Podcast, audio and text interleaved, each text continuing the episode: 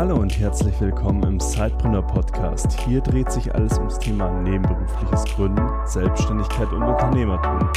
Dein Host für die heutige Folge ist Peter Lutsch.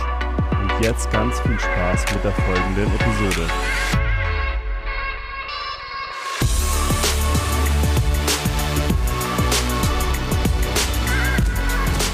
Herzlich willkommen zu einer neuen Episode des Sidepreneur Podcasts. Ich habe heute zwei Gründer am Start. Das ist einmal der Tim und einmal der Sebastian. Und sie haben zusammen Drive gegründet. Und äh, wir werden heute mal erfahren, warum es eine gute Idee ist, in der, ja, in, in der Reisebranche zu gründen, trotz äh, aktueller Einschränkungen.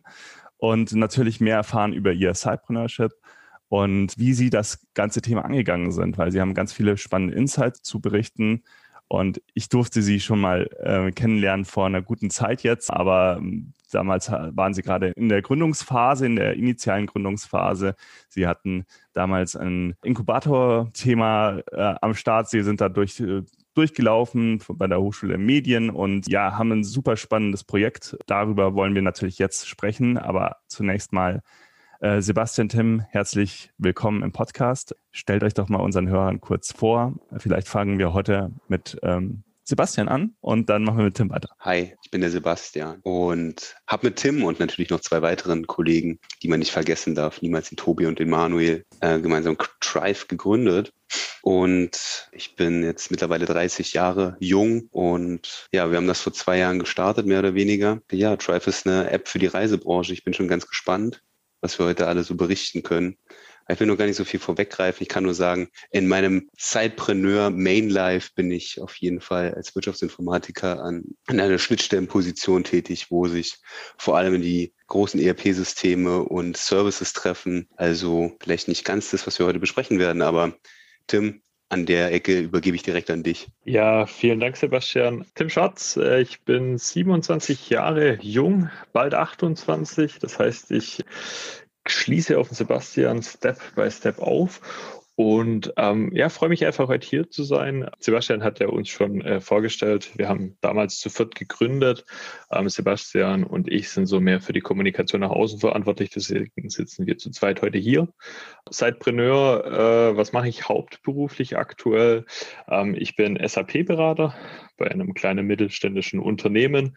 Und wenn ich nicht gerade versuche, mit Drive die Welt zu einem besseren Ort zu machen, dann äh, bin ich gerade dabei, äh, auf ein S4 HANA äh, umzustellen bei mir im Beruf oder im Betrieb, was ein wenig Zeit in Anspruch nimmt. Aber ich glaube, auf genau solche Themen werden wir heute noch das ein oder andere Mal ein bisschen tiefer ein, eingehen. Ja, freue mich drauf, hier zu sein. Ja, also dann nochmal herzlich willkommen.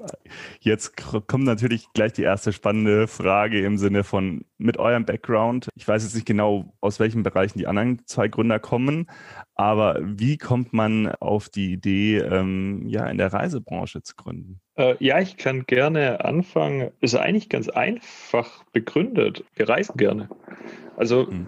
du hast nach dem Background gefragt. Wir haben alle vier Gründer IT-Background. Sebastian und ich haben noch äh, Wirtschaftsinformatik, also die Wirtschaft dazugenommen. Die anderen zwei, die sind mehr in der Hardcore-IT-Schiene, sage ich jetzt mal. Aber wir haben alle so ein gemeinsames Hobby und das ist das Reisen. Und das hat uns irgendwie auch dazu gebracht, so zu hinterfragen, hey, äh, können wir nicht irgendwas auf die Beine stellen, gepaart mit unserem Background der IT, wo wir vielleicht einfach dem einen oder anderen ja, was an die Hand geben können, wie er, wie er das Reisen irgendwie für sich angenehmer oder schöner gestalten kann. Und das macht man dann natürlich als Informatiker, Schrägstrich Wirtschaftsinformatiker, macht natürlich eine App. Das ist das mhm. Ding. Das macht man. Kann ich nur alles genauso unterschreiben. Sehr gut. Also ihr reist gerne, habt da aber natürlich wahrscheinlich im Markt auf jeden Fall auch eine Business Opportunity gesehen, sonst hättet ihr ja gesagt, ihr, ihr reist einfach gerne zusammen, sondern ähm, ihr wolltet ja auch ein Business draus machen. Nehmt uns mal mit, äh, hier die Hörer, auf diesen Weg von den ersten Steps, wo die Idee irgendwie geboren wurde, ähm, bis, ja, bis zur formalen Gründungs, äh, bis das Team sich eben zusammengeführt hat und ja, vielleicht auch, wie ihr dann ja in die Gründungsumsetzung gekommen seid. Da würde ich jetzt einfach mal kurz starten.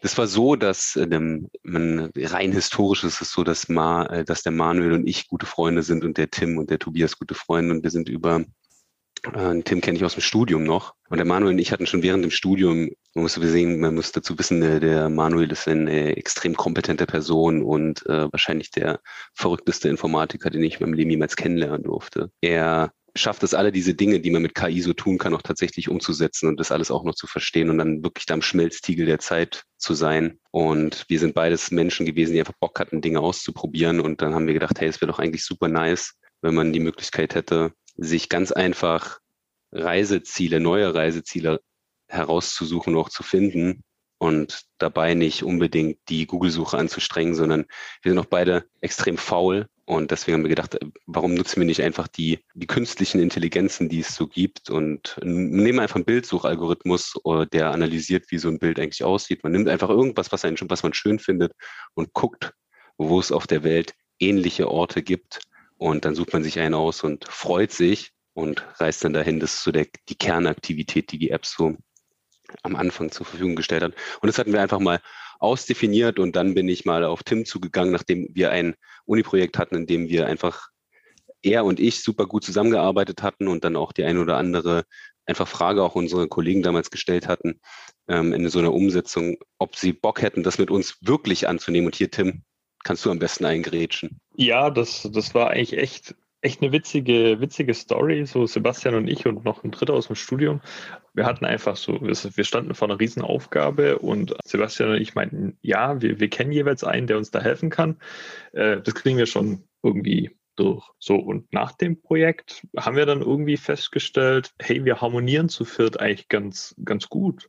Und Tobi, also einer meiner ältesten Freunde und ich hatten dann eigentlich auch so, so das Gefühl, war eigentlich echt einfach alles. Und allein so, so dieses Arbeiten mit Sebastian und Manu, ähm, wir haben uns da nichts groß drunter vorgestellt, Arbeit für die Uni oder halt für die Hochschule und Punkt. Tatsächlich nach einer Klausur waren Sebastian und ich dann nochmal mittags was trinken, wie es gute Studenten eben tun.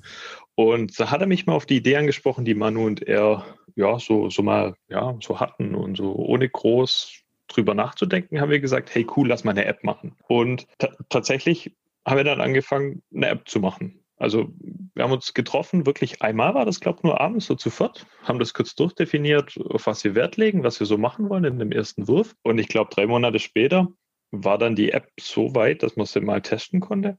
Und dann lief das Ganze so, so los und wir haben gesagt, okay, jetzt sollten wir gründen, jetzt sollten wir uns Gedanken machen über so Themen wie Website und Aufbau. Und, und dann hat eigentlich dieses Startup Life oder dieses Leben tatsächlich gründen, so wirklich angefangen.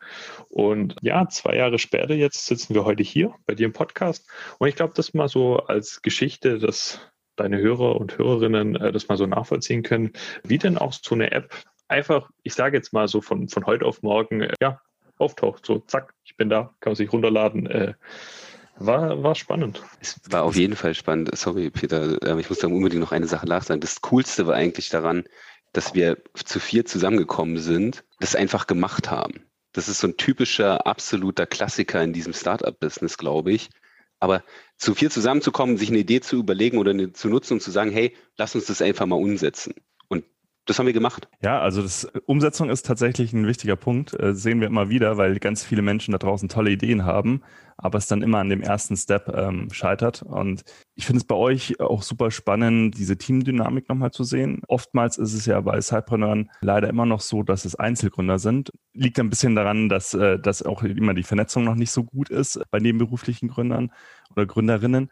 Und da habt ihr natürlich einen guten Vorteil, in einem Team direkt äh, zusammenzuarbeiten, weil das die Sache wahrscheinlich äh, deutlich beschleunigt und man auch nicht in so einfach nur in seinem eigenen Saft vor sich hin arbeitet. Also worauf ich jetzt gerade mal äh, noch mal reingrätschen wollte, weil du das, Sebastian, vorher auch angedeutet hast, man sollte zum Beispiel nicht unbedingt die Google-Suche äh, benutzen, um neue tolle Orte zu entdecken. Und wenn das eine Kernfunktion eurer App-Idee war, äh, wie kann man sich das vorstellen? Also wie funktioniert diese App? Äh, bring es uns doch nochmal äh, so plakativ rüber, dass, dass man sich das vorstellen kann. Gerne.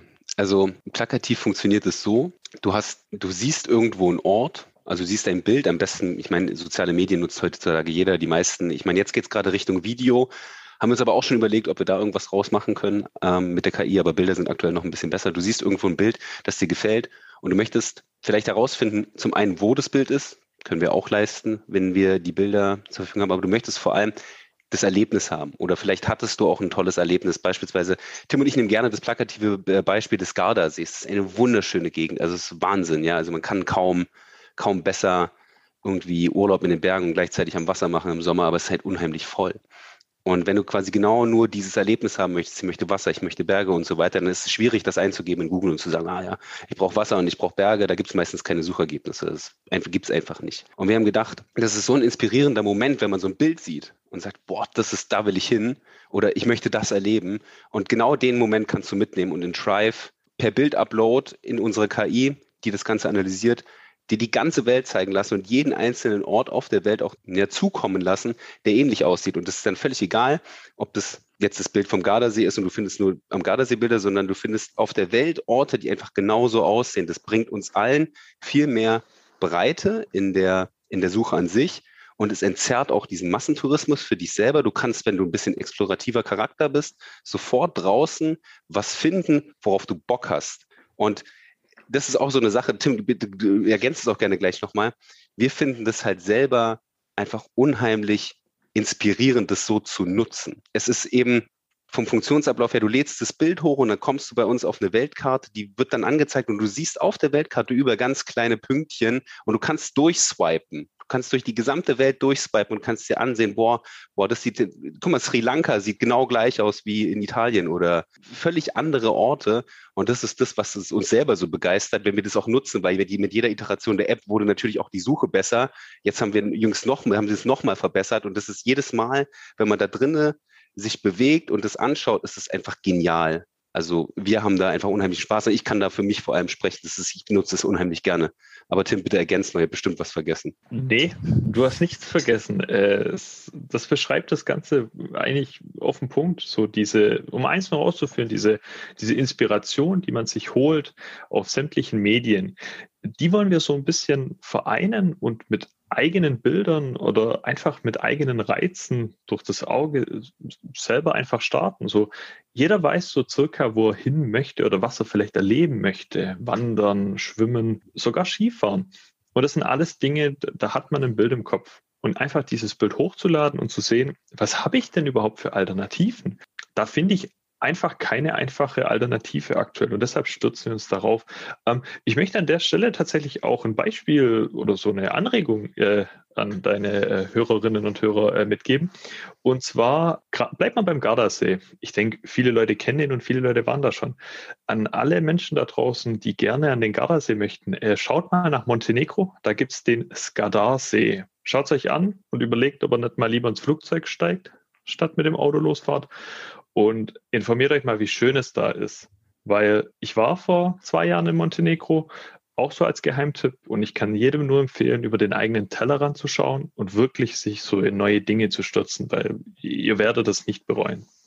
Und genau das ist es, über den Tellerrand hinausschauen. Damit geht es halt wunderbar einfach. Weil ich muss, ich habe, ich kann gar keine Vorurteile haben. Es geht nicht. Du nimmst das Bild, du haust es da rein und du kriegst diese Information. Im Endeffekt löst ihr das Problem, dass ihr nach Präferenzen geht, aber nicht mehr nach, nach äh, Suchoptimierung sozusagen. Also das, was klassisch einfach als Reiserouten definiert ist, kann man ausblenden und kann halt neue Themen, neue Ziele anhand der eigenen Präferenzen einfach finden. Absolut. Präferenzen, das trifft's richtig. Einfach ich, wenn du auch heute eine Google-Suche anstrengst und du gibst geheime Orte oder irgendwie sowas ein, dann ist es, es sind einfach ganz oft dieselben. Und das, das hat uns irgendwie hat uns nicht mehr angesprochen. Wir wollten Echtheit, Erlebnisse echt sehen. Im, im Bestfall, in Tribe, wir werden da mit Sicherheit nachher nochmal drauf eingehen, wie das, was mit den Bildern passiert und wie das, wie, das, wie das funktioniert. Wir wollen die Welt so realistisch wie möglich auch für alle darlegen, denn es ist ganz viel Fake heute und das ist eine Sache, der, die wir vor allem auch, auch mit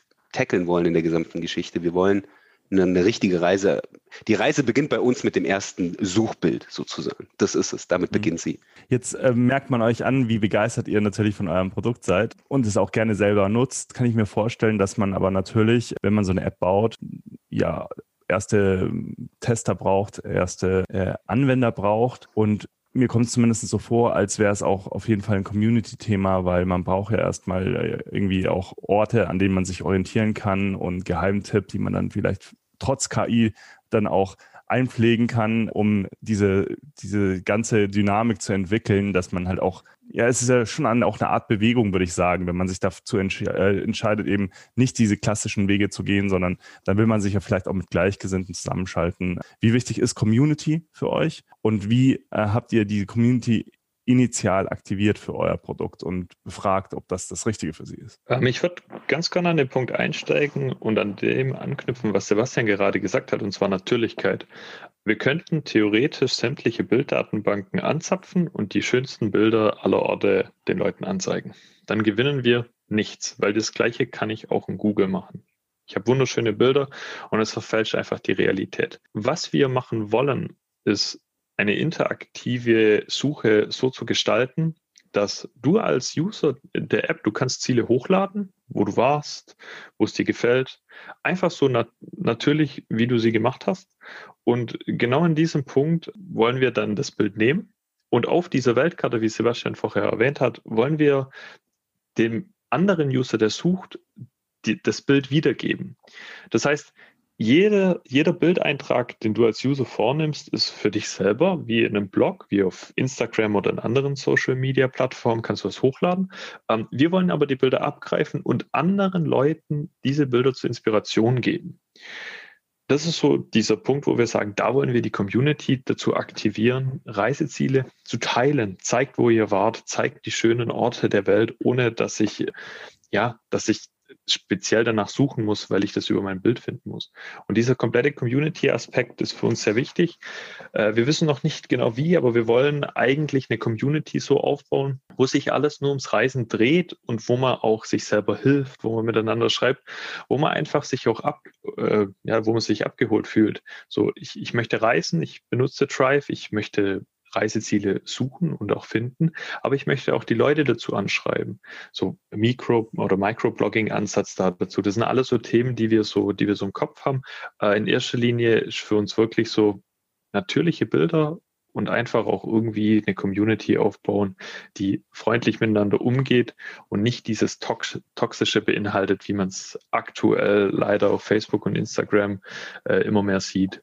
Das ist so mal so ein bisschen der Plan, den wir jetzt für die nächsten Monate auch ähm, ja, vorsehen. Ganz plakativ auch hier, Tim, was ich noch kurz anfügen möchte, ist, wir wollen quasi den, die Gespräche, die du auch mit deinen Freunden im Normalfall führen würdest, ja, weil wenn, wenn jemand, wenn der Tim, der hat mir schon tausendmal von Montenegro erzählt, in dem Umfeld, weil er, weil er weiß, dass dort schön war, er war dort. Und genau dieses Gespräch wollen wir so einfach wie möglich versuchen, in eine Community zu bringen. Dadurch haben wir diesen einfachen Bildupload integriert und du kannst jederzeit mit irgendwelchen Leuten unter Bild, Bildern chatten und kommentieren, was, was, was los ist. Und das, genau diesen Aspekt wollen wir reinbringen ja, dieses, dieses, dieses Teilen, so, so, so geht mal weg von Instagram, da, da ist alles voll, voll aufgepumpt, voll hübsch gemacht, voll hingedreht. Geht doch dahin in Urlaub, wo ihr, wo ihr es schön findet und nicht, weil alle sagen, da ist es mega geil und dann seid ihr da und es sieht nicht so aus wie auf den Bildern, es sind tausende Leute und ihr seid einfach nur noch genervt, weil, weil jeder nur noch dahin strebt, sondern geht vielleicht einen Step zurück, ladet ein Bild hoch, sucht eine Alternative und überlegt euch dann, hey, das, das kenne ich nicht. Wenn ich es nicht kenne, vielleicht ist da niemand. Und so, so einen Ansatz versuchen wir zu fahren. Ähm, ob der funktioniert, tatsächlich, äh, keine Ahnung, wird sich rausstellen. Ähm, geht aber halt nur mit den, mit den Leuten, wenn sie die Idee äh, cool finden. Und das, und das Ding ist noch eine Sache für Absicht. Wenn da ein Bild hochgeladen ist in Drive und es ist ein User dahinter, dann kann ich zumindest einen mal fragen, wie es war. Und das ist auch eine Sache, die wir aktiv unterstützen wollen. Also das ist durchaus auch die Möglichkeit gegeben, dass man sich dann auch direkt zu den Locations Feedback äh, von anderen Usern einholt. Aber wie habt ihr, also nochmal ein bisschen an, an diese Frage anschließen, wie habt ihr denn die Early Adopter, wie habt ihr die ersten Tester, die ersten Anwender gefunden? Also wie seid ihr da vorgegangen? Weil das ist ja immer ein großes Thema bei, bei Gründer, Gründerinnen. Wie findet man seine ersten Tester? Early Adopter, wie sie auch mal nennen möchtest? Also zum einen möchten wir jetzt gerne nochmal den Appell sowieso an jeden raussetzen, der mit uns Drive noch weiterentwickeln will. Drive ist alles andere als fertig, ist funktional und man kann auch schon die eine oder andere Sache tun, aber jeder, der jetzt irgendwie Bock hat, da mitzumachen, wir sind da offen. Wir versuchen auch gerade die Strukturen wieder so aufzubauen, dass wir das wesentlich stärker noch integrieren, auch eine breitere Masse mit aufzunehmen und Thema agile Entwicklung, wir sind äh, so agil, dass wir uns gerne komplett auch äh, umgestellt haben, jetzt jüngst mal wieder auch was äh, verschiedenste Sachen angeht. Also jeder, der Bock hat zu reisen und irgendwie gerne Bilder schießt, ist herzlich eingeladen. Eigentlich ist jeder eingeladen, der in irgendeiner Art und Weise sich jetzt angesprochen fühlt. Kommt gerne, ladet euch die App im App Store runter oder auch natürlich im Android Store. Wie dem auch sei, genug Werbung. Early Adopter, die wir damals aktiviert hatten, waren tatsächlich auch viel aus dem Bekanntenkreis, die uns einfach geholfen haben. Aber Leute, die auch Interesse daran hatten, mit uns gemeinsam zu arbeiten, weil wir brauchen natürlich in so einer frühen Phase in so einer App, Tim, du erinnerst dich bestimmt auch, brauchst du einfach Menschen, die mit dir auch interagieren, ja, also damit du, weil wir als Entwickler, wir sitzen da und für uns sind super viele Dinge klar. Ich spreche heute noch manchmal mit Tobi und auch mit Manu und sage, hey, ich weiß, dass es so funktioniert, aber warum muss da jetzt äh, Enter Text Edit rein? Warum kann da nicht einfach stehen, bitte mach, füg doch ein Packmittel hinzu oder so. Also so ganz technische Geschichten und dafür braucht man einfach Feedback. Und ja, viele aus dem Bekanntenkreis kann ich auch nur empfehlen, aber kritische Stimmen, kritische Stimmen. Und wir hatten damals auch einen kleinen Forms aufgelegt, wo sich Leute bei uns melden konnten, was auch teilweise passiert ist, was auch schön war. Also glaube ich auch ein ganz wichtiger Punkt, den du jetzt gerade nochmal äh, angebracht hast, sich wirklich Nutzerfeedback einzuholen, weil am Schluss hat man sonst ein Produkt gebaut, das eben im schlimmsten Fall niemand nutzt, im besten Fall noch irgendwie Kritik ähm, geübt wird an dem Produkt, dass man die Chance hat, es noch zu verbessern im Nachhinein. Aber ähm, natürlich ist es immer smarter, mit der Zielgruppe zusammen etwas zu bauen. Das, das, ist aber so eine Sache und da muss man, glaube ich, ich glaube, das kennt jeder, ja, da über sein Schweinehund zu springen und zu sagen, ich lasse Kritik mal zu, das ist, glaube ich, einer der wesentlichen Faktoren, die da erstmal gelernt werden müssen. Das ist auch eine der krassesten Learnings aus den letzten beiden Jahren, zumindest für mich. Definitiv, vor allem wenn dann äh, wirklich mal viel Kritik kommt und äh, du an den Punkt kommst, findet eigentlich irgendjemand unsere Idee cool und gut und würde sie nutzen wollen. Und, und man zieht sich dann aus der Kritik raus, setzt das um, geht wieder zu den Leuten und man merkt halt einen Fortschritt, wenn man so eine Kritik bekommt und es im Nachhinein eigentlich immer vor auf jede negative Stimme, weil die einen wirklich weiterbringt. Ich kann auch den Leuten da draußen nur empfehlen, sprecht so viele Leute wie möglich auf eure Idee an und versucht sämtliche Punkte zu evaluieren rund um euren USP am besten. Einfach, dass ihr wisst, wo ihr steht und noch die kleinste Kritik oder das kleinste Lob bringt euch immer weiter. Deswegen, ich glaube auch eher, dass das so ein, so ein langwieriger Prozess ist, der, der einfach stetig eher gelebt werden sollte. Absolut. Wir haben jetzt über die Early Adopters gesprochen gesprochen, ähm, wir haben über eure Plattform, über euren USP gesprochen.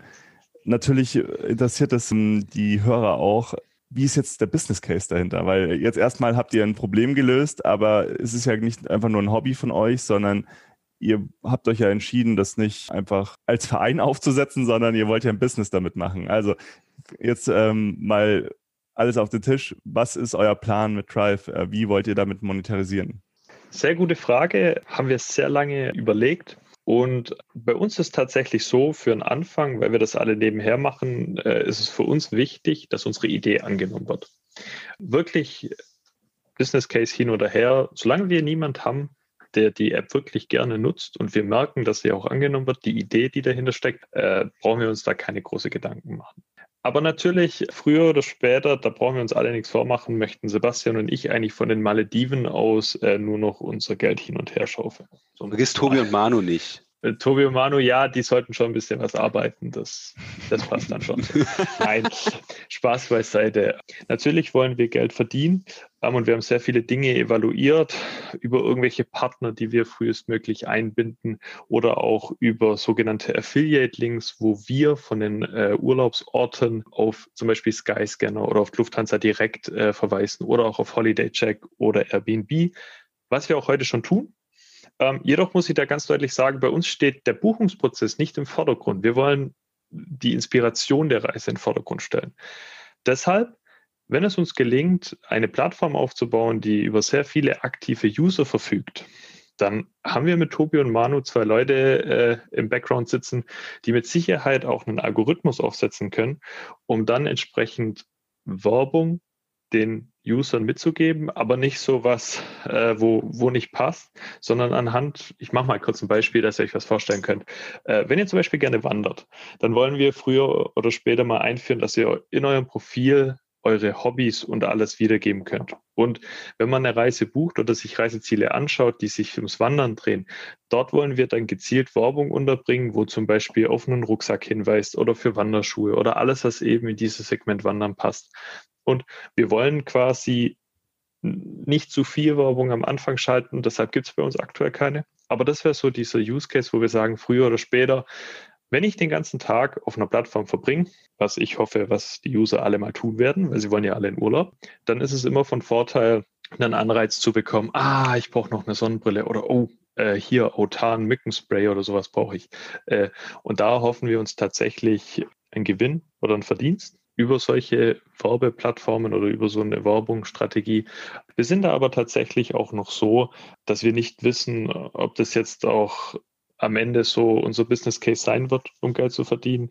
Ähm, weil, wie gesagt, im Vordergrund steht aktuell erstmal Leute zu finden, die da, die die App nutzen wollen. Vielleicht auch so ein Thema, so Packlisten. Wenn ich schon so mutig bin, irgendwo hinzufahren, äh, wo ich mich gar nicht auskenne, vielleicht äh, hilft es schon mal, die richtige Packliste dafür zu haben. Äh, ah. Genau, äh, weil du lachst. Wir, wir haben ich habe es gerade reingehalten. Genau, wir, wir, haben genau dieses Feature drin, eine Packliste zu erstellen. Und natürlich, äh, wenn der User eine Sonnenbrille eingibt, äh, dass dahinter gleich der Link Richtung äh, Ray-Ban erscheint mit einer schönen Sonnenbrille, die im Trend ist. Wir verdienen über den Affiliate-Link. Ähm, so das gehört dazu, klar. Aber um so Geld zu verdienen, muss ich den äh, Peter Georg dazu bringen, die App zu nutzen, darüber seine Reiseziele zu finden, dort seine Packliste äh, niederzuschreiben und dann noch etwas zu kaufen. Also ihr hört raus, ähm, ein wahnsinnig langer Prozess, bis man da Geld verdient. Aber das macht die ganze Sache spannend. Für uns war es, sorry noch, Peter, das irgendwie, ähm, ich, wir wollten erst Wert schöpfen. Ja, wir wollten Werte schaffen für Leute, dass ihr da draußen da oft mit der App interagiert und sagt, hey, das bringt mir tatsächlich was, bevor wir da 20, 30 Werbebanner einbauen, die in irgendeiner Art und Weise uns dann am Ende einen Zehner bringen pro Monat und wir denken, okay, cool, jetzt sind wir krasse Business-Leute, sondern es geht darum, den Wert zu schaffen und dann wird der Rest schon mit, mit, mit, mit sich kommen. Die Community steht da viel mehr im Vordergrund und auch die Applikation zu treiben. Weil, wie gesagt, wenn, auch heute, wenn uns Leute unterstützen wollen, ladet euch die App runter und bucht über einen unserer Affiliate-Links eine Reise. Ist aber nicht, nicht wichtig, weil das wird, wie gesagt, wir gehen davon aus, dass das kommt. Und es gibt ja Möglichkeiten, aber es ist nicht im Vordergrund. Mhm. Zumindest aktuell nicht.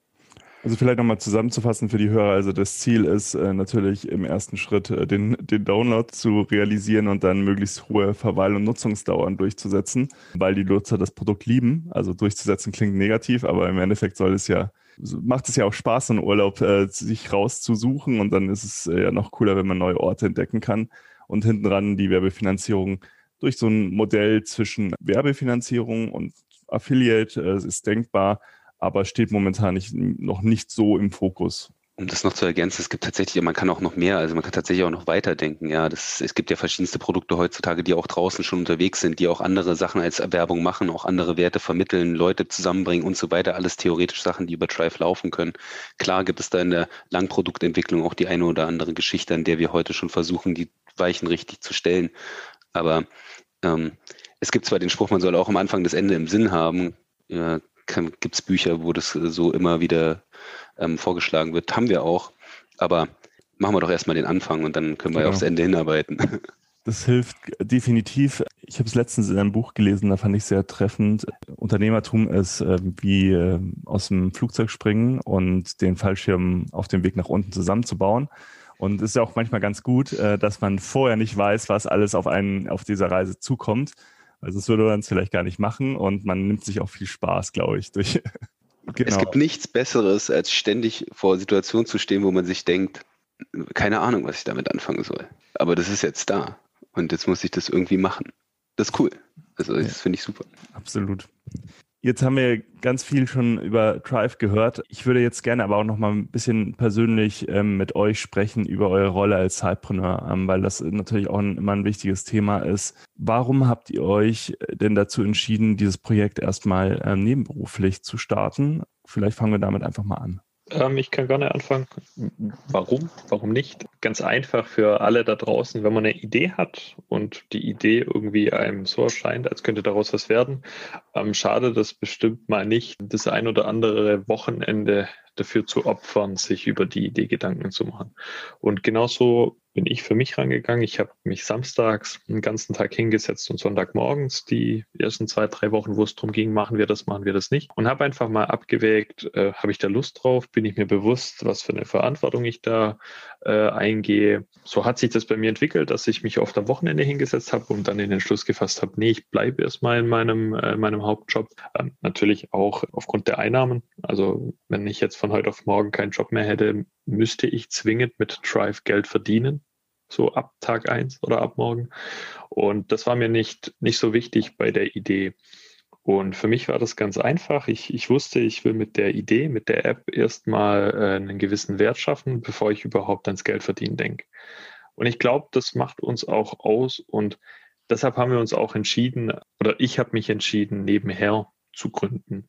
Ich möchte aber hier auch gern was zu Tobi und zu Manu sagen. Tobi zum Beispiel äh, ist Student, macht gerade sein Master für den ist es jetzt nebenher gründen, ja, nein, kann man sich jetzt drüber streiten, wie man Job oder wie man Studium so wahrnimmt, aber aufgrund von seinem Stress ist es definitiv äh, ein Nebenhergründen. Und ähm, ich glaube auch, äh, zu Manu Sebastian kannst du nachher auch gar noch ein, zwei Sätze sagen, dann gleicht sich das aus. Aber ich glaube einfach, dass es für uns der richtige Weg war. Also von heute auf morgen in den Schritt der vollständigen Selbstständigkeit gehen, muss ich auch sagen, war mir ein Tick zu groß, hatte ich sehr großen Respekt vor. Ich würde auch Stand heute immer das Nebenhergründen bevorzugen. Ich finde es einfach wahnsinnig, äh, hat einen wahnsinnigen Charme, wenn man sich auch nach dem täglichen Doing, äh, verzeiht mir liebe Firma, auch wenn es einem oft auf den Sack geht, was man da den ganzen Tag macht, dann abends hinzusetzen und an dem arbeiten, was einem wirklich Spaß macht, was einen, was einen erfüllt. Und ähm, das finde ich eine ganz gute Kombination. Sebastian. Ja, dem ist im Prinzip nichts hinzuzufügen. Für mich war das schon immer klar, dass das nebenher laufen muss. Ich bin aber auch vom Persönlichkeitstyp einfach jemand, der, ich brauche A, Abwechslung und B, brauche ich auch ein bisschen Sicherheit. Also einen Job zu haben, gerade wenn man auch aus dem Studium kommt, klar, ich bin jetzt, jeder würde sagen, okay, alles klar, Sebastian, bis jetzt 30, ne, das Studium, alles klar. Ja, aber trotzdem muss man aus dem, nach dem Studium auch erstmal vielleicht die eine oder andere Menge an, und das kann man sehen, wie man will, Erfahrungen sammeln. Und es muss ja man muss sich auch eine Sache immer bewusst sein. Nur weil man jetzt gründet, heißt es jetzt nicht, dass man zu dem Prozentsatz gehört, der am Ende dann auch überall gefeatured wird und dass die App ist, die dann nachher alles abreißt, was draußen gibt. So ehrlich muss man zu sich selbst sein, weil na klar kann ich mit Willen viel bewegen, aber wenn ich den Wille in die falsche Richtung schiebe, dann bringt mir das überhaupt nichts. Und deswegen war das für uns irgendwie alle so, und ich werde auch gleich noch was zu Manu dafür sagen, für alle wichtig, gleichzeitig unseren Job noch zu machen, aber auch halt Vollgas zu geben, wenn es notwendig ist. Und das äh, haben wir dann vor allem in den, in den Anfangsphasen einfach ohne, ohne Ende getan. Also es gibt, es wird meine Frau mich dann, also mittlerweile Frau, die stand einmal bei mir vor dem Esszimmer, wo ich immer gearbeitet habe und gesagt, hey, das, so habe ich keinen Bock mehr. Ja, das aber einfach war eine Grenze, die offensichtlich überschritten wurde. Weil wenn man den ganzen Tag arbeitet, dann ist es auch anstrengend für alle. Und es sind Dinge, die muss man lernen. Und das sind äh, bestimmt auch besondere Sachen, die es, in, in jedem Leben gibt. Aber im Sidepreneur ist es eben so, du, du, du machst deinen Job und danach geht der weitere. Das ist aber eigentlich wie ein Hobby. Ne? Also wir sehen das schon auch irgendwie als Hobby, das am Ende auch Spaß bringt. Und ja, also ganz klar und einfach, die Sicherheit war das, das Hauptkriterium, warum nebenher und äh, die Persönlichkeit, das, was, was irgendwie benötigt, ich brauche das einfach. Ich brauche, ich muss nebenher noch was machen und ich brauche aber auch Sicherheit, genau. Und Manu ist einfach eine,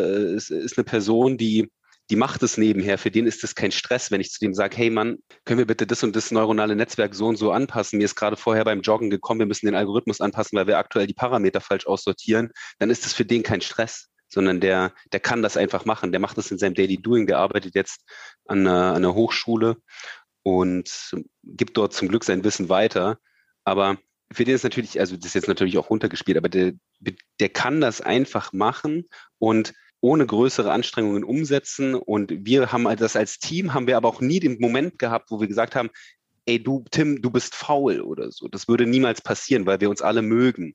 Und auch wenn wir in der Corona-Zeit gegründet haben und uns natürlich nur ein paar Mal wirklich alle physisch gesehen haben, hat es sich immer so ausgeglichen, dass wir eine, eine, eine coole Dynamik hatten, mit der wir uns gegenseitig pushen, wenn es mal böse läuft und wir uns aber auch gegenseitig ähm, genauso feiern, wenn mal wieder was richtig Cooles passiert ist. Also ich verstehe nicht, wie man das nicht machen kann. Also sich so einer Sache zu widmen und dann immer noch so den Grind mitzunehmen, zu sagen, boah, hey, ich habe hier irgendwie noch ein, versuche gerade noch ein Business hochzuziehen. Ich habe keine Ahnung, wie das geht, aber es ist auf jeden Fall trotzdem nice und ich freue mich über jede Sekunde, die ich da Zeit investiert habe. Ich würde das niemals weggeben, weil das ist das, das Beste. Das ist einfach super. Weil ich glaube, ihr habt auch als Team den großen Vorteil, dass ihr eben alle gleichmäßig. Ist ja egal, ob jemand jetzt hauptberuflich studiert oder hauptberuflich arbeitet. Äh, für uns bei Sidepreneur sind das alles nebenberufliche Gründer, weil Studium genauso äh, eine Hauptbeschäftigung sein kann. Und da habt ihr natürlich den Vorteil, dass ihr auch wisst, was es bei den anderen bedeutet, nebenbei äh, was zu tun. Wenn, wenn ihr natürlich komplett unterschiedliche Voraussetzungen hättet, der eine arbeitet 100 Stunden die Woche dran, weil er, weil er eben nur das macht und der andere kann das eben nicht, ähm, dann kommt es, glaube ich, schneller zu Konflikten. Und das ist ja auch immer so ein Punkt, was unser Anliegen ist bei Sidepreneur, dass wir sagen, hey, sucht euch auch Gleichgesinnte und in dem, äh, in dem Gründungsprozess, damit ihr da vorankommt und diese Teamdynamik auch erleben könnt. Und der Punkt, natürlich mit seine Lieben mitzunehmen in diesem Gründungsprozess, seine Verwandten, seine Freunde, seine Frau, das ist unglaublich äh, wichtig, sehen wir immer wieder, weil da muss natürlich auch das Bewusstsein dafür da sein, warum man das macht. Also beim Hobby fragt man seltener danach, warum machst du das jetzt? Aber aus meiner persönlichen Erfahrung ist es nicht immer gleich verständlich für alle, warum man sich jetzt nach der Arbeit wieder an die Arbeit setzt, so ähm, weil es einem vielleicht Spaß macht, aber das, das äh, ist vielleicht für Außenstehende nicht immer sofort ersichtlich. Deswegen gut, dass du das auch nochmal angesprochen hast. Euch hat doch als Gründer sicherlich auch bestimmte Ressourcen geprägt. Das heißt, könnten jetzt Bücher sein, es könnten Mentoren sein, es könnten Events sein. Was äh, vielleicht, weil ihr heute zu zweit seid, vielleicht so euer Top-Ressource, die euch geprägt hat in dem Gründungsprozess, die euch wirklich weitergebracht hat, die ihr unseren Hörern auch empfehlen würdet. Sebastian, fang du doch mal diesmal an. Also für uns als Team hat sich, glaube ich, der, die Sandbox von der HDM extrem gelohnt, weil wir wir waren so genau wie, wie, es, wie es Tim und ich vorher vorgesprochen haben. Wir hatten irgendwie was so, hey, guck mal, das funktioniert. Das, wir haben es euch auch schon gezeigt auf dem Video, es funktioniert alles schon. Sagt uns mal, was wir jetzt damit machen. Ähm, und genau dieser Punkt sagt uns mal, dass wir, was wir damit machen. Das haben die uns getan, haben die uns gesagt. Die haben gesagt, hey, so gründet man eigentlich. Mhm. Und aber wir können da gerne auch, wie gesagt, gleich nochmal drauf eingehen, aber vor allem auch die wichtigsten Tools mitgegeben. Ich glaube, das Wichtigste, hey, also Business Model Canvas, macht es einfach. Das muss nicht super ausgefüllt sein, aber überlegt euch wenigstens mal fünf Minuten, was macht ihr denn eigentlich und was bringt es dem Kunden? So, oder was bringt es irgendjemanden? Weil du hast es vorher auch schon angesprochen, wir entwickeln halt im schlimmsten Fall ansonsten irgendwelche Dinge, die wir halt Hammer finden, aber nur wir halt. Und so ist es mhm. eben. Und ich, äh, also für mich ist, ich bin äh, Big Time Hörbuch Fanat. Ich habe seit, weiß ich nicht wie vielen Jahren, und das ist eigentlich auch die schlechteste Umsetzung für Hörbücher, aber ich habe, glaube ich, seit acht Jahren oder so, seitdem es es gibt, also da sah die App noch schlecht aus, Audible. Und ich hole mir halt da irgendwie jeden Monat irgendein Buch runter und versuche das dann auch zu, zu lesen beziehungsweise zu hören. Vorzugsweise Sachbücher. Aber das, was mich, glaube ich, am meisten inspiriert hat in meiner gesamten Schaffensperspektive, auch noch ganz andere Themen damals, war irgendwie, ist auch plakativ, ist die Autobiografie von Steve Jobs und das ist, man sagt immer, ja, das sind natürlich krasse Sachen, die wird nie jemand erreichen alles cool. Aber das zu sehen, dass man, da kann sich auch über den streiten oder so, aber zu sehen, dass man irgendwo starten kann bei nichts und dann irgendwas erreichen kann. Und das, ich meine nicht mal, dass du Billionär werden musst, was jetzt theoretisch wäre, wenn er noch existieren würde, aber dass man, dass man was beginnen kann und es alles steinig ist, also das ist auch eines der übelsten Learnings aus den letzten, egal was, du musst was tun dafür. Es geht nicht anders und das kommt super da drin raus. Mhm. Und man kann auch viel lernen über andere Themen, die heutzutage alle klassisch sind, Standard, irgendwelche Designprinzipien und so. Deswegen kann ich absolut empfehlen, ist für mich eine der Inspirationsquelle Nummer eins. Aber bitte, Tim. Ja, äh, wow. Äh, ich erfahre auch immer wieder neue Dinge über meine Teamkameraden und ich muss sagen, ich finde es find krass, ähm, äh, mit, mit welcher Energie du an solche Dinge herantrittst und was du dir alles äh, vor Augen führst, wie wir selber äh, uns verbessern können. F vielleicht kann ich euch allen da draußen einen anderen oder eine andere Sichtweise mitgeben und zwar so, wie es mir aktueller geht. Das ist ein Tipp von mir schaut nicht so viel, nicht zu viel nach links und nach rechts. Glaubt an euch selber, glaubt an eure Idee und haltet an dem fest, was, was euch motiviert und was ihr tun wollt. Und es bringt euch zwar ab und zu mal weiter, auf LinkedIn oder auch im Internet andere Startups anzuschauen, auch aus eurer Branche. Und es hilft sicherlich auch mal zu prüfen, was machen denn die gerade und wie machen die das. Aber ich glaube, umso mehr man sowas tut, umso mehr äh, zweifelt man an sich selber, weil so war das bei mir eine Zeit lang und ich fand das wirklich schwierig, sich da rauszuziehen. Und äh, deshalb, ich wiederhole es nochmal, mein, mein Tipp an euch, äh, schaut nicht zu viel nach links, nach rechts, schaut auf euch und konzentriert euch auf das, äh, was ihr machen wollt. Ganz einfach. Als zweiter Tipp äh, würde ich euch sogar ein, ein Buch empfehlen. Und zwar, ähm, das ist vom Alexander Osterwalder und das schimpft sich Value Proposition Design. Ich will gar nicht zu viel darüber sagen, aber da stehen sehr viele interessante Dinge drin, die euch beim Gründen helfen, euer Alleinstellungsmerkmal und euer Produkt so zu formen, mit, mit zielgerichteten Fragestellungen, mit Argumenten, das Ganze so zu belegen, äh, dass ihr damit arbeiten könnt und dass ihr auch euer Produkt mal so eingrenzen könnt. Und wenn ihr das äh, euch zulegen wollt, ich kann es nur empfehlen, mir oder auch uns, Sebastian, mir hat super geholfen. Ja, das, das wäre so mal mein, mein Tipp an die Community da draußen. Jetzt muss ich dich trotzdem noch mal kurz noch mal ein bisschen bohren ähm, aufgrund deines Tipps. Was hat dich dazu gebracht, die Sichtweise für dich zu ändern und dich darin bestärkt, so vorzugehen? Mit dem Buch jetzt oder mit dem mit, mit dem Tipp, mit dem ersten, äh, mit deinem ersten Tipp? Okay, äh, ich muss kurz nachdenken, wie, wie erzähle ich das euch am besten. Und zwar folgendes. Ich muss ein bisschen früher ausholen. Nach dem Studium, Sebastian und ich haben gleichzeitig studiert, wird man in die Berufswelt geschmissen. Und man hat meistens einen Chef, eine Personalabteilung und Kollegen, wenn man in einem ganz normalen Unternehmen anfängt. Man hat Leute, die nach einem schauen, man wird eingelernt, einem wird was gezeigt, man kriegt selber Aufgaben, Projekte und man wächst da überall hinein. Man hat immer nach links und nach rechts den Kollegen, wo man sich orientieren kann auch mit dem Chef, man kann nachfragen, einem wird was erklärt und wenn man nicht mehr weiter weiß, fragt man immer nach oben. So. Das Ganze geht bei einem Startup, habe ich jetzt festgestellt, nur bedingt. Und umso öfter ich vor Probleme gekommen bin und nach links und nach rechts geguckt habe, umso deprimiert war ich teilweise, wie gut andere Startups oder auch Personen das hinbekommen. Und ich habe angefangen, somit meine eigene Arbeit zu schmälern. Im Berufsleben habe ich das nicht gemacht, weil da bin ich davon ausgegangen, ich lerne von meinen Kollegen, die das länger tun. Und ich weiß gar nicht, warum ich im Startup in mir so die Gedanken gemacht habe, so, oh, die, die, die machen das viel besser und oh, die sind da schon so weit und oh, die haben voll die krasse Idee und, und man schmälert seine eigenen Leistungen. De deshalb der Tipp, äh, holt euch Inspiration bei anderen, gar keine Frage, aber nicht zu viel. Guckt auf euch, setzt euch Ziele, setzt euch dahin und und arbeitet daran. Und wenn es dann nachher der falsche Weg war, dann ist es das eine. Und das ist überhaupt nicht schlimm, dann macht es ihr einfach morgen anders. Aber so während dem Prozess mal nach rechts zu gucken, ihr verliert oder ich habe da einfach diese Zielstrebigkeit verloren, an der Idee noch, noch dran zu hängen. Und ja, vielleicht habe ich deshalb was verworfen, was eigentlich voll cool gewesen wäre oder voll gut gewesen wäre. Deshalb, deshalb dieser Tipp. Also ich hoffe, dass ich, äh, dass ich dir das jetzt beantworten kann. Ich finde es ja. auch wirklich schwierig, weil ja, ich bin da so, glaube, bin da so ein bisschen eigen bei so einer Denkweise. Aber es ist doch gut, dass, wir, dass man das nochmal ein bisschen in Kontext gesetzt hat, weil äh, das, das hat mich natürlich schon jetzt nochmal interessiert, was dich da persönlich dazu bestärkt hat. Ja, an dieser Stelle heute auch wieder unseren Werbepartner Blinkist äh, ins Spiel bringen, weil es auch eine ganz tolle Ressource für Gründer und Gründerinnen ist. Wir haben ja schon gehört, äh, Sebastian liebt es, Audio-Content in Sachbuchform zu konsumieren. Tim äh, kann sich auch erwärmen für Sachbücher, haben wir ja jetzt auch gehört. Jungs, äh, kennt ihr Blinkist oder soll ich euch mal ein bisschen was dazu erzählen?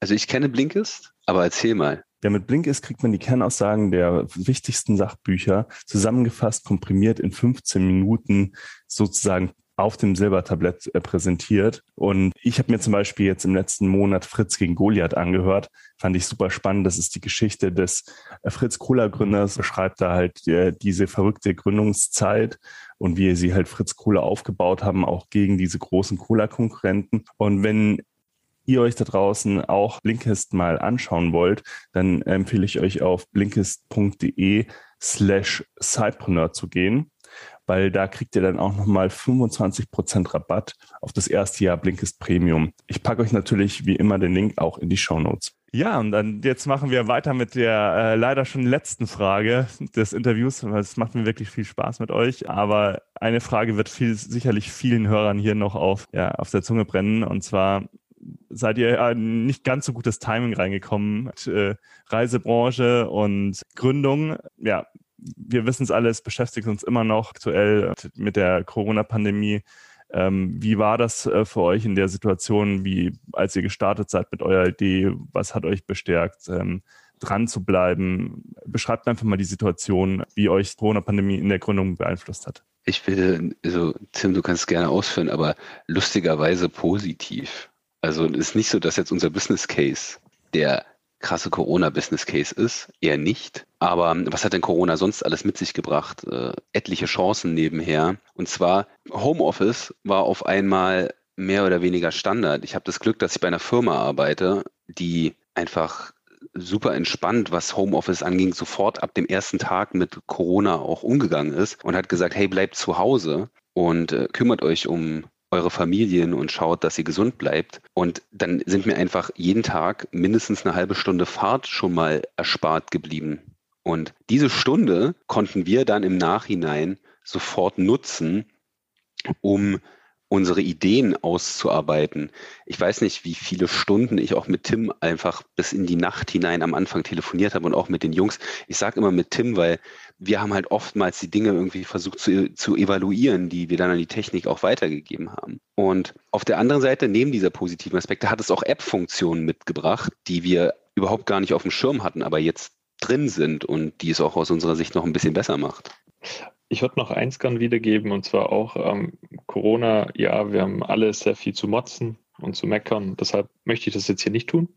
Und es gäbe viele Dinge, klar.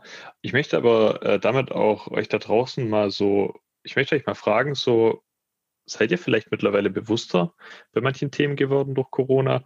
Ich bin es geworden und ich kann es eins zu eins auf meine auf meine Urlaube und auf meine Reisen so ummünzen. Und zwar Corona, wir hoffen, es geht jetzt langsam wirklich mal wieder bergauf. Und wenn das Reisen jetzt wieder losgeht, ich sage jetzt einfach mal ganz salopp, 80 äh, Prozent von euch, die zuhören, die wissen doch schon ganz genau, wo sie hingehen. Und macht euch doch dieses Bewusstsein jetzt wieder in den Urlaub gehen zu können, so eine Freude am Reisen zu haben, macht euch das mal bewusst. Und ich glaube, genau solche Dinge brauchen wir oder haben auch wir gebraucht in der App, um so uns aus dem Loch rauszuziehen, das ja definitiv da war. Und das Ganze hat jetzt dazu geführt, dass wir auch genau dieses Bewusstsein in der App nachher so einbringen wollen, dass eben sich alles um das Reisen drehen soll. Und zudem halt auch, dass wir sagen, das mit dem Geld und Verdienen und Business Case, alles cool, aber lass uns doch erstmal schauen, ob wir mit der App den Leuten was zurückgeben können. Macht euch das Reisen bewusst und natürlich äh, macht euch bewusst, euch inspirieren zu lassen durch Bilder. Das ist ja schon fast ein äh, sehr schönes äh, Schlusswort. Ähm, aber auf jeden Fall können wir festhalten, ihr habt die Zeit genutzt, genutzt um ein möglichst gutes äh, User-Erlebnis ähm, schon mal zu schaffen für die Leute, die jetzt Lust haben, da loszulegen. Und ja, jetzt kann man sich auch wieder, glaube ich, Richtung Sommer doch äh, auch aufs Reisen, wie du sagst, richtig freuen, ähm, neue Orte entdecken und es auch nicht für so selbstverständlich halten, wie es vielleicht ähm, in den letzten Jahren war. Für die Leute, die jetzt richtig äh, loslegen wollen und es gar nicht erwarten können, äh, neue Plätze zu entdecken, ähm, wo kann man denn mehr zu euch finden? Zuallererst äh, im App Store und im Google Play Store, nämlich unsere App. Ähm, jeden den es interessiert, einfach runterladen, testen und uns gerne auch kontaktieren. Ich habe es vorher gesagt, das, was euch am wenigsten passt, einfach direkt unseren Kopf werfen. Wir nehmen uns alles zu Herzen, weil wir wollen das Ding für die Community machen. Darüber hinaus unsere Website thrive.de einfach vorbeischauen. Ihr könnt euch da, könnt uns da eine Nachricht hinterlassen. Und ich sage jetzt mal wieder klassisch, unsere Social Media Kanäle, vor allem auf Instagram, Drive-Official, äh, könnt uns erreichen, könnt uns folgen. So bleibt ihr up to date. Aber ich denke, ihr tut euch alle, wenn ihr da interessiert seid, äh, am besten den Gefallen, wenn ihr die App mal runterladet, es testet und wir würden uns über alles freuen, was uns weiterhilft. Ja, klasse. Also vielleicht sollten wir an der Stelle, wir packen die, die Links natürlich in die Show Notes, aber äh, Trive schreibt man T-R-A-I-V. Das sollte vielleicht an der Stelle nochmal gesagt werden, damit man es im App Store auch findet. Ja, Jungs, ähm, hat mir Spaß gemacht, dass wir uns äh, endlich mal wieder gehört haben. Hoffentlich das nächste Mal nicht so lange, dass nicht so lange Zeit vergeht. Äh, ich bin gespannt, wo euch eure Reise hinführt und wünsche euch jetzt, wir nehmen es ja gerade Richtung äh, Feierabend auf, dieses Interview, wünsche ich euch da draußen ähm, und euch äh, hier im Gespräch natürlich einen schönen Abend. Danke.